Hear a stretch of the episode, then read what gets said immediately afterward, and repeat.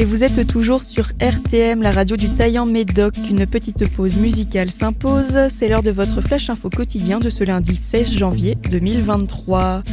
Et on commence comme toujours en France à compter de demain, mardi 17 décembre. Le Sénat va examiner l'examen du projet de loi d'accélération des procédures dans le domaine nucléaire porté par euh, la ministre de la Transition énergétique.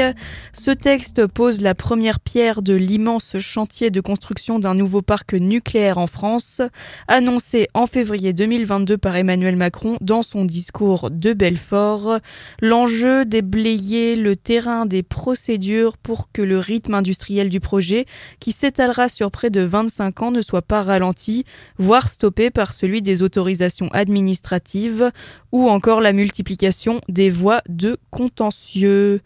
Et toujours en France, un feu s'est déclaré vers 16h30 dans un entrepôt contenant 12 250 batteries au lithium automobile de l'entreprise Bolloré Logistique située à Grand Couronne, non loin de Moulineau.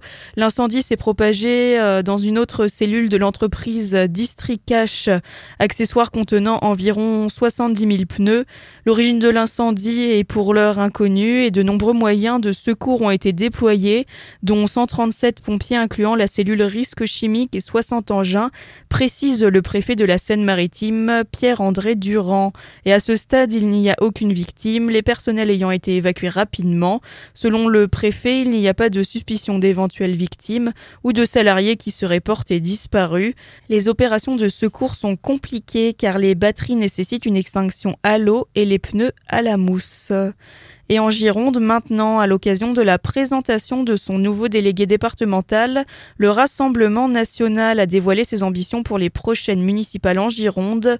Traditionnellement implanté en zone rurale, le parti de Marine Le Pen visera cette fois-ci de nouveaux territoires comme le bassin d'Arcachon et de grandes villes de la métropole bordelaise. Et pour cela, le RN va lancer en interne une école des cadres pour former ses adhérents dans les trois prochaines années.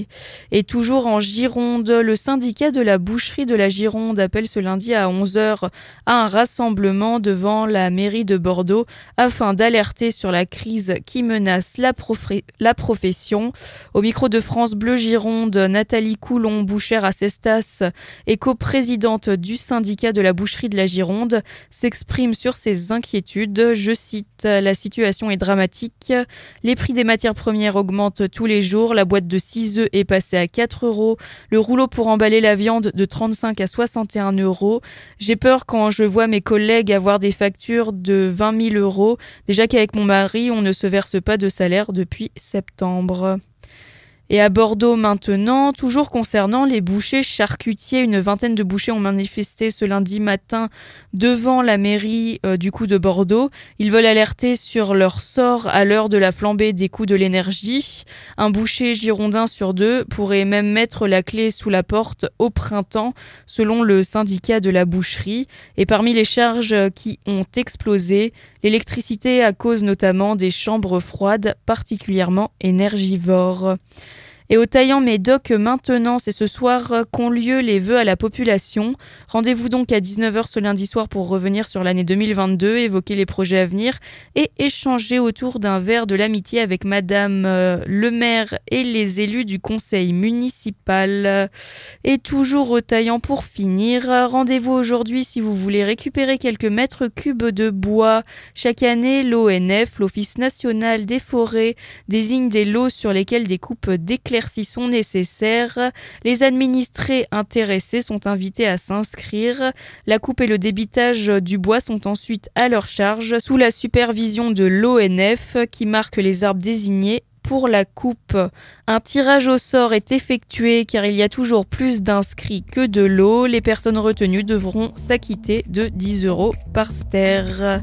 Allez, c'est tout pour aujourd'hui. On se retrouve demain pour un nouveau flash. Bonne journée ou bonne soirée en fonction de l'heure à laquelle vous m'écoutez. N'oubliez pas que vous pouvez retrouver et écouter à n'importe quel moment de la journée ce flash info directement sur le site de RTM, rubrique replay.